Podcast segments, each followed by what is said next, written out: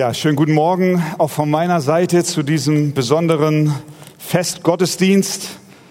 Ein, Einsegnung der Erstklässler und auch die Taufe. Ich freue mich sehr, ihr Lieben. Elf seid ihr an der Zahl, dass wir dabei sein können und miterleben dürfen, wie ihr heute euer persönliches Zeugnis sagt, warum ihr euch taufen lasst. Und dann werden wir auch sehen, dass ihr euch taufen lasst. Äh, wir sind sehr dankbar für das, was Gott in der Gemeinde hier tut unter den jungen Leuten, unter den Kindern, aber auch unter den mittleren Alters und unter den Senioren. Zur Predigt heute lade ich euch ein, dass ihr mit mir aufsteht, zumindest zur Textlese.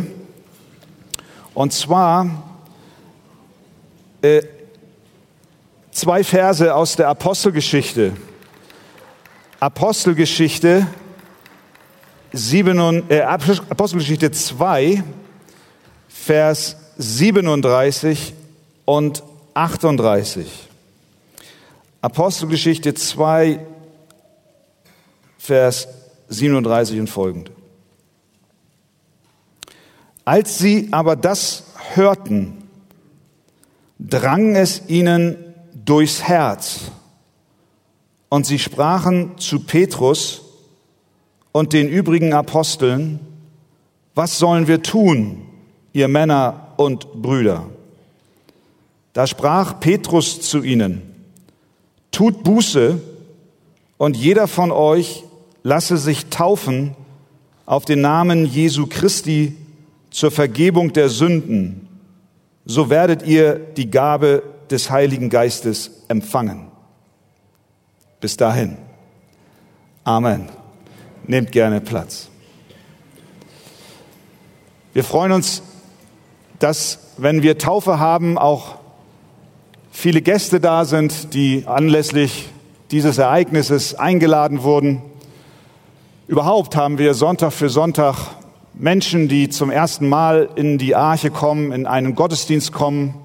Viele schalten sich über die technischen Geräte dazu. Und ich finde, heute ist ein angemessener Anlass, einmal die Frage zu stellen, warum taufen wir? Warum machen wir, was wir machen? Nun, die Bibel gibt uns verschiedene Antworten auf diese Frage. Ich möchte zuallererst sagen, wir taufen, weil Jesus Christus es uns gesagt hat. Seine letzten Worte, die er an die Jünger sprach, bevor er dann in den Himmel gefahren ist, die finden wir in Matthäus 28 und da gibt er ihnen den sogenannten Missionsbefehl. Und er sagt, mir ist gegeben alle Macht im Himmel und auf Erden. So geht nun hin und macht zu Jüngern alle Völker und tauft sie auf den Namen des Vaters, des Sohnes und des Heiligen Geistes. Wenn nun also Jesus, der Sohn des lebendigen Gottes, uns aufträgt zu taufen, dann ist es unsere Freude, es zu tun. Wenn er wirklich unser Herr ist, ja, wer sind wir, dass wir nicht machen, was er sagt? Also warum taufen wir? Weil Jesus es uns gesagt hat. Und zweitens, warum taufen wir? Weil die Bibel es uns berichtet, wie die ersten Christen genau das getan haben. Nämlich, sie tauften. Besonders in der Apostelgeschichte haben wir ganz, ganz viele Beispiele davon, was mit Menschen zuvor geschehen war, bevor sie sich taufen ließen. Wir können da so ein, ein Muster erkennen und ich bin davon überzeugt, dass wir nachher auch in euren Zeugnissen genau dieses Muster wiedererkennen. Das Muster ist nämlich folgendes. Zuallererst hören die Menschen das Evangelium von Jesus Christus. Dann wird ihr Herz berührt. Und dann, drittens, handeln sie im Gehorsam. Wir können es so sagen. Das merkst du dir ganz, ganz einfach. Das sind drei Punkte meiner Predigt. Die wird nicht lang. Aber das kannst du dir merken. Erstens, gehört. Zweitens, geglaubt und drittens gehandelt. Gehört, geglaubt, gehandelt. Das ist das Muster. was wir sehen. Und auch hier in unserem Text, den wir gerade gelesen haben, aus der Apostelgeschichte, da predigte Petrus und wir haben dieses Muster gehört, geglaubt, gehandelt. Als sie aber das, haben wir gelesen, das hörten, drang es ihnen durchs Herz, sie glaubten, und sie sprachen, was sollen wir tun? Sie handelten, denn in Vers 41 heißt es, an diesem Tag ließen sie sich taufen und es wurden etwa 3000 Seelen der Gemeinde hinzugetan. Also gehört, geglaubt, gehandelt. Erstens, gehört. Jeder Taufe geht das Wort Gottes voraus. Als sie aber das hörten. Ganz kurz Kontext, was war da los? Wir befinden uns hier in Jerusalem gerade und es war das Pfingstfest, Stadt war voller Menschen. Jesus war, nachdem er gekreuzigt, begraben und auferstanden war, in den Himmel gefahren und er löste sein Versprechen ein, was er gab, dass er nämlich den Geist Gottes, den Heiligen Geist senden wird. Und bam, das geschah. Pfingsten, der Geist Gottes kam. Da waren die Nachfolger Jesu versammelt, weiß nicht, 120 oder was. Und es geschahen merkwürdige Sachen. Äh, es kam ein Brausen vom Himmel, Zeichen von Flammen waren über ihren Köpfen zu sehen und vor allen Dingen fingen sie an, in Sprachen zu reden, die gar nicht ihre eigene Sprache war. Nun waren in Jerusalem allerhand Menschen aus allerhand Erdteilen, aus aller Herren Länder. Da waren dann zum Beispiel äh, Parther, Meda, Elamiter, aus Judäa waren sie, Kappadokien, Pontus, Asien, Phrygien, Pamphylien und, und, und, und, und. Und die waren alle dabei und hörten das und kamen zusammengelaufen und hörten plötzlich die Leute in ihrer Sprache reden. Und die fragten dann, äh, was passiert denn hier? Einige Vorwitzige haben gesagt, die sind besoffen. Daraufhin ergriff der Apostel Petrus das Wort mit den Aposteln. Er stand auf und fing an zu predigen. Die Pfingstpredigt des Petrus. Und er erklärte den Leuten, was da gerade vor sich ging. Der Hauptgedanke seiner Predigt war der, diese Leute hier sind nicht besoffen.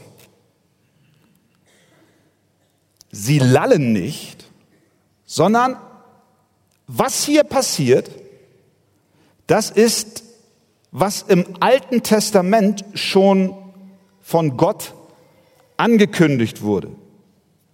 Er sagt, diese sind nicht berauscht, wie ihr meint, denn es ist ja erst die dritte Stunde, es ist auch morgens, sondern dies ist es, was durch den Propheten Joel gesagt worden ist. Und dann erklärt er ihnen die Person und das Wirken Jesu Christi, was es auf sich hat mit seinem Sterben und mit seiner Auferstehung, mit seiner Himmelfahrt. Und dann lesen wir, als sie aber das hörten, diese Predigt hörten, da drang es ihnen durchs Herz und dann ließen sie sich taufen. Es fing also an mit dem Hören. Zuallererst, wir können sagen, wurde ihr Verstand angesprochen. Gott der Schöpfer Himmels und der Erde, ist nämlich ein sprechender Gott. Ihre Taufe hatte den Ursprung im Reden Gottes, in diesem Fall durch die Predigt des Petrus. Gott ist ein Gott des Wortes. Er spricht.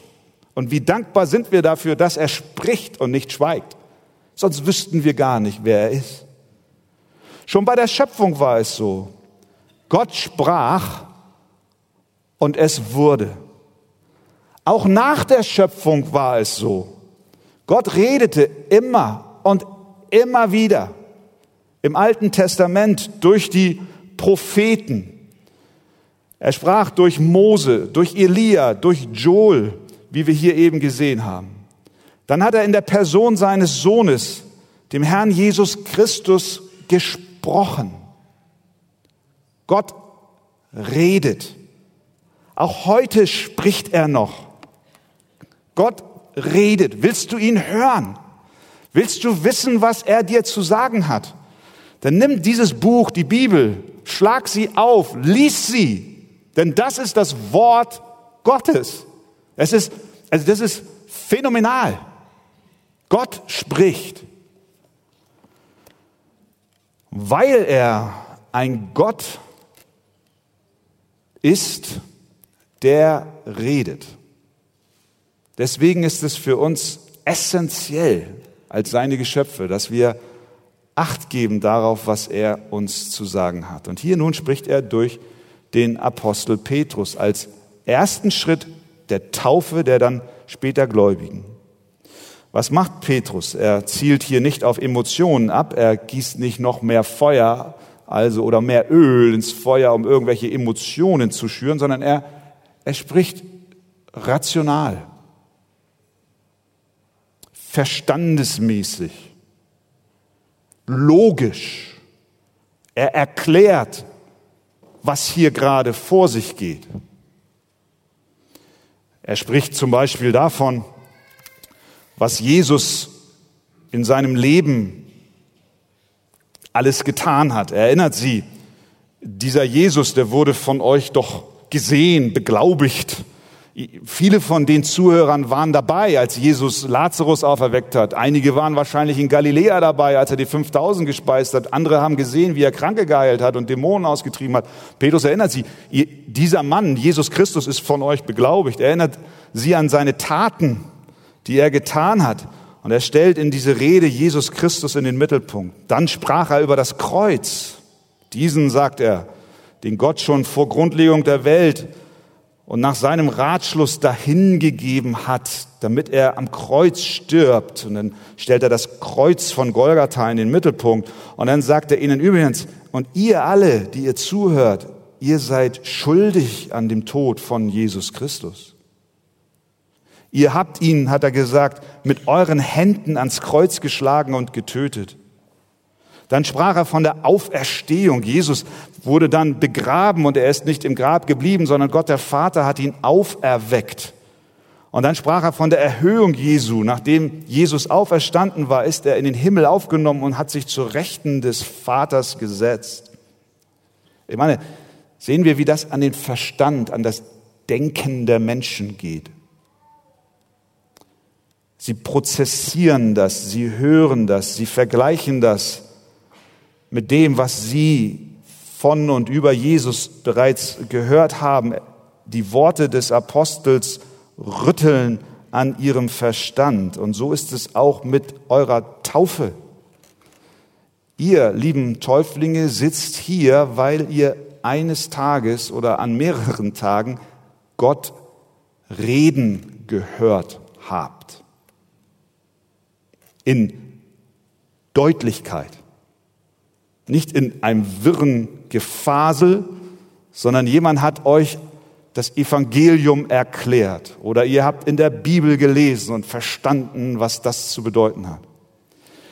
Und so ist es, dass der Apostel Paulus schreibt, der Glaube kommt aus der Predigt und das Predigen aber durch das Wort Christi.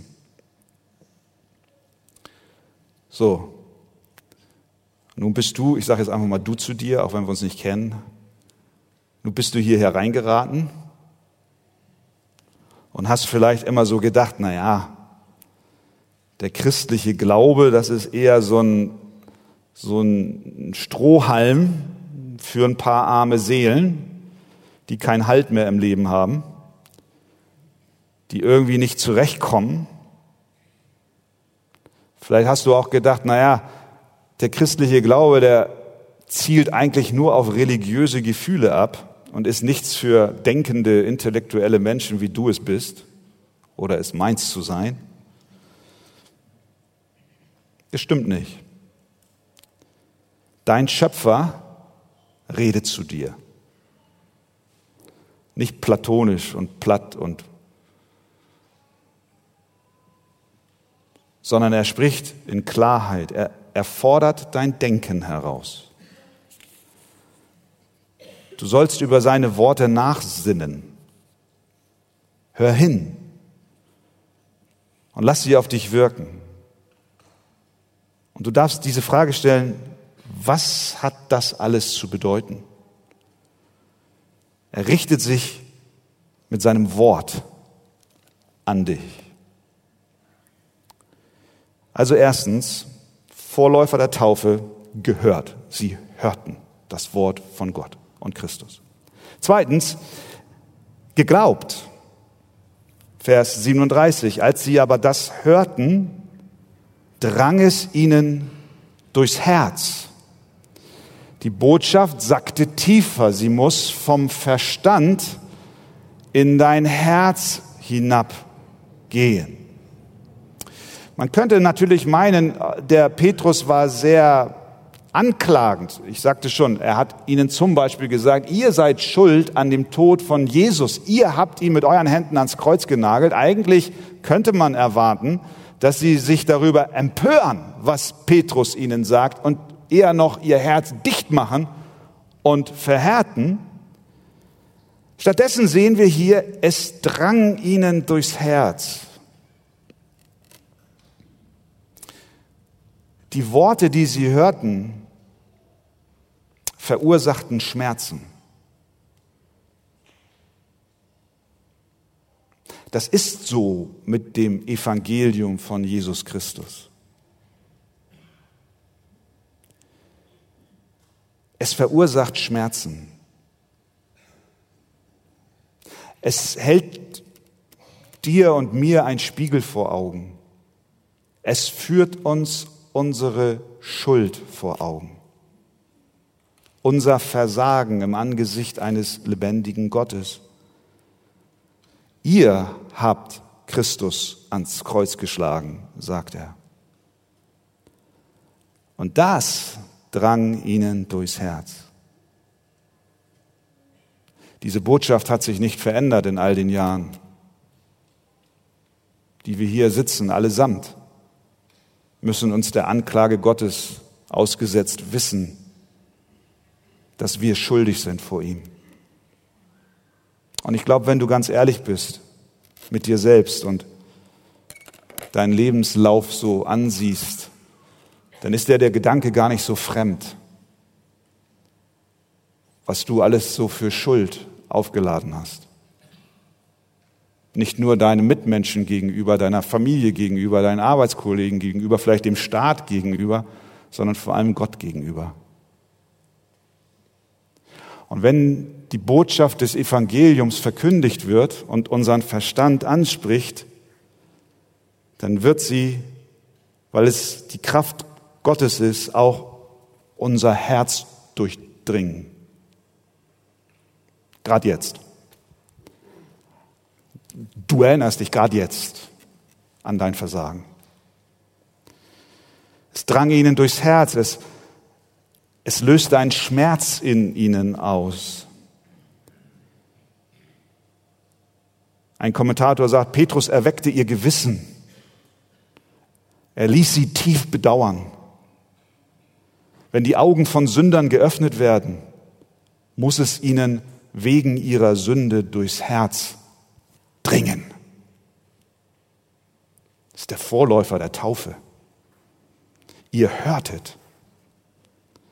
Und die Botschaft, die ihr hörtet, konfrontierte euch mit eurer Schuld. Und es gab den Moment, da drang es euch durchs Herz. Und ihr habt erkannt, ich brauche Hilfe. Ich brauche Erlösung. Ich brauche Vergebung von meiner Schuld. Das ist ein Muster, nicht nur bei euch, nicht nur bei den Leuten zu Pfingsten. Nehmen wir das Beispiel von Lydia, eine erfolgreiche Geschäftsfrau, Apostelgeschichte 16. Purpurhändlerin, wahrscheinlich Vorstandsvorsitzende von H&M oder so, vergleichbar, ich weiß nicht. Aber nicht irgendwer, sondern eine, eine angesehene Frau. Da, da, da, da, da lesen wir, eine, eine gottesfürchtige Frau namens Lydia, eine Purpurhändlerin aus der Stadt Thyatira, Was machte sie? Steht da. Hörte zu. Sie hörte zu, was die Apostel, was, was Paulus sagte. Sie hörte zu. Und der Herr tat ihr das Herz auf. Vom Hören ins Herz. Der Kämmerer. Und dann ließ sie sich taufen, übrigens heißt es dann. Der Kämmerer aus Äthiopien, ein hoher Beamter aus dem Königshaus in Afrika, auf dem Weg von Jerusalem zurück in seine Heimat, liest die Schriftrolle des Jesajas, versteht kein Wort. Gott schickt Philippus, der läuft neben dem Wagen her und fragt, hey, hey, hey, verstehst du auch, was du liest? Und er dann, ja, wie kann ich denn, wenn es mir keiner erklärt? Und dann komm, steig auf und er erklärt ihm die Worte des Propheten Jesaja, in dem beschrieben wird, dass Christus, das Lamm, die Schuld von Sündern auf sich nahm. Da tat Philippus seinen Mund auf und begann mit dieser Schriftstelle und verkündigte das Evangelium von Jesus Christus. Das heißt, der Kämmerer hörte, aber diese Informationen blieben nicht im Kopf, sondern sie erreichten sein Herz. Denn dann sprach Philippus, wenn du von ganzem Herzen glaubst, so lass dich taufen. Und er antwortete und sprach, ich glaube, ich glaube, dass Jesus Christus der Sohn Gottes ist. Ihr Lieben, das ist eine ganz persönliche Erfahrung, die muss jeder für sich machen. Wir fragen heute Morgen, warum taufen wir? Und was ist mit diesen Täuflingen passiert? Sie hörten das Evangelium von Jesus Christus, was uns mit unserer Schuld konfrontiert.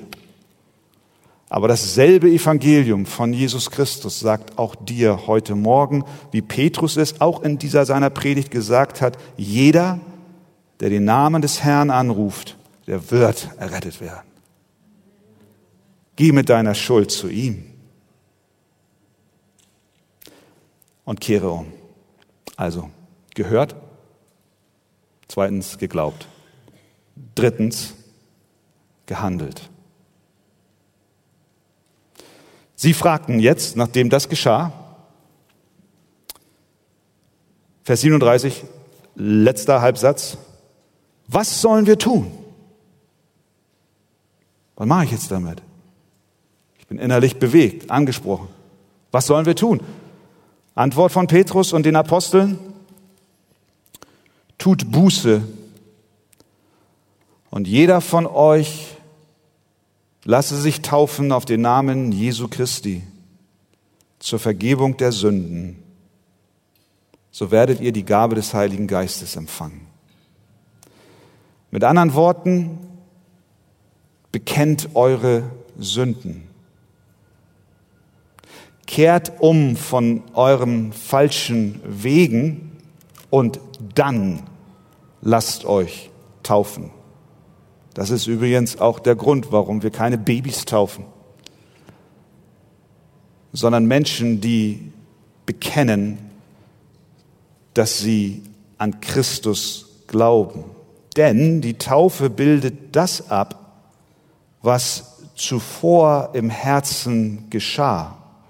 Sie ist ein äußeres Zeichen einer zuvor geschehenen inneren Veränderung erst gehört, dann geglaubt und dann getauft. Es ist so ein bisschen so wie bei einer Firmenübernahme. In der Nähe, wo wir wohnen, gab es lange Jahre einen sogenannten Real-Supermarkt. Plötzlich ist das Schild weg und da steht Marktkauf drüber. Was ist passiert?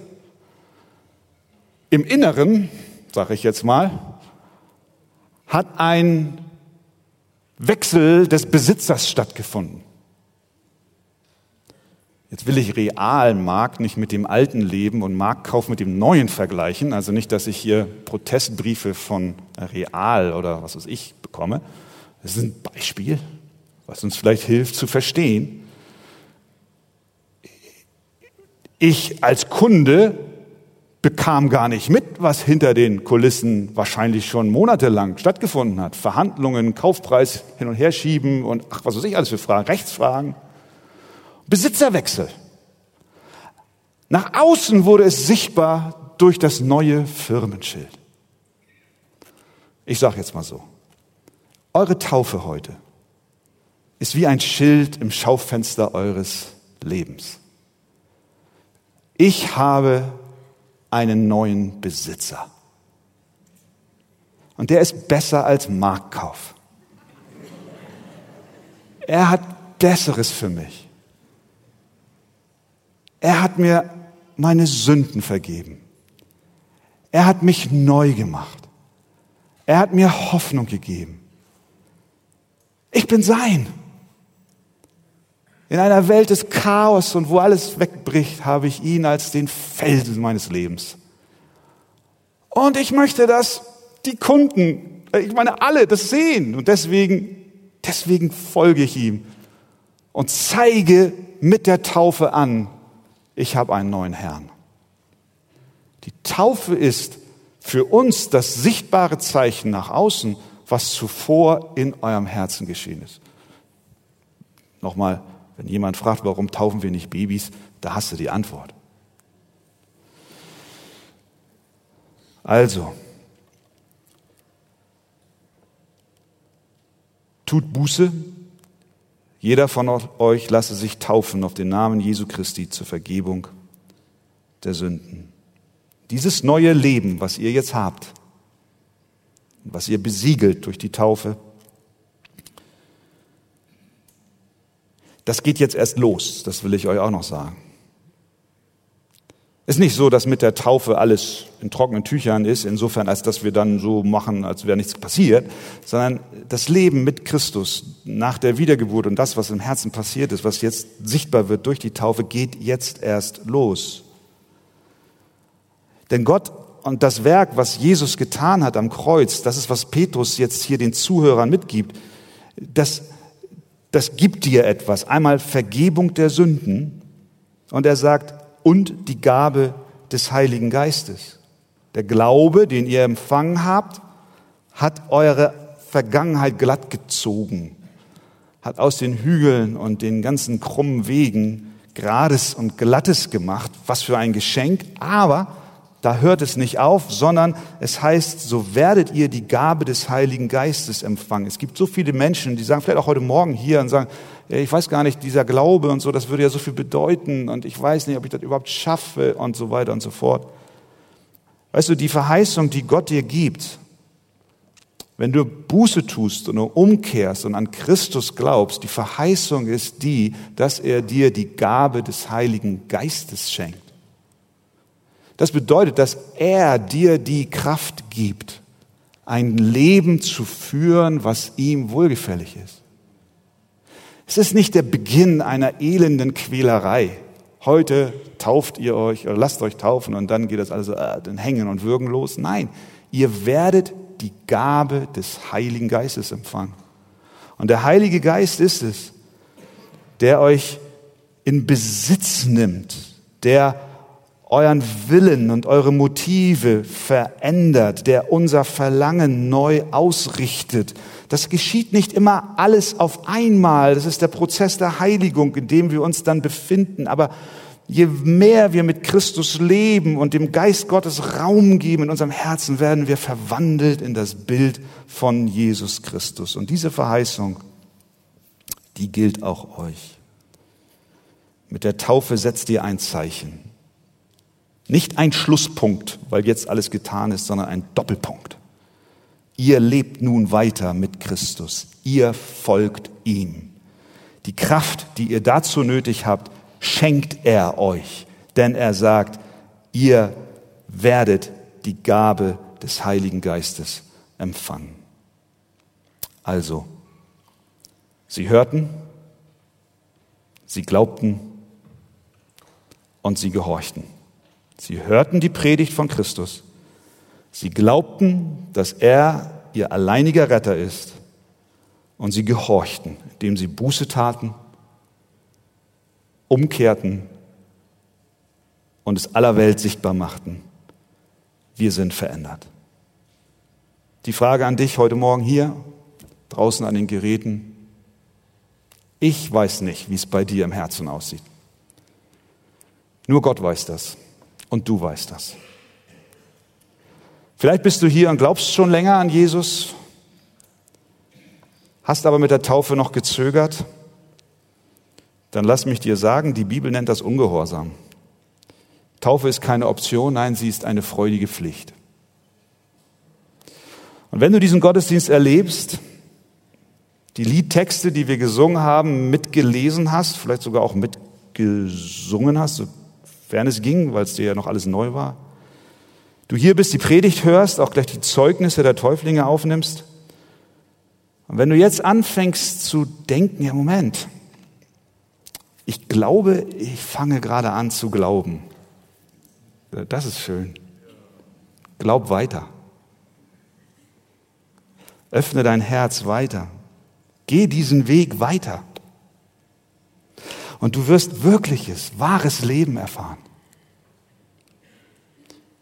Echten Sinn im Leben. Und Zufriedenheit, weil du mit Gott, deinem Schöpfer, versöhnt bist durch Jesus Christus, weil deine Schuld dir vergeben ist und du geliebt bist von Gott in Jesus Christus. Das wünsche ich dir von ganzem Herzen. Amen.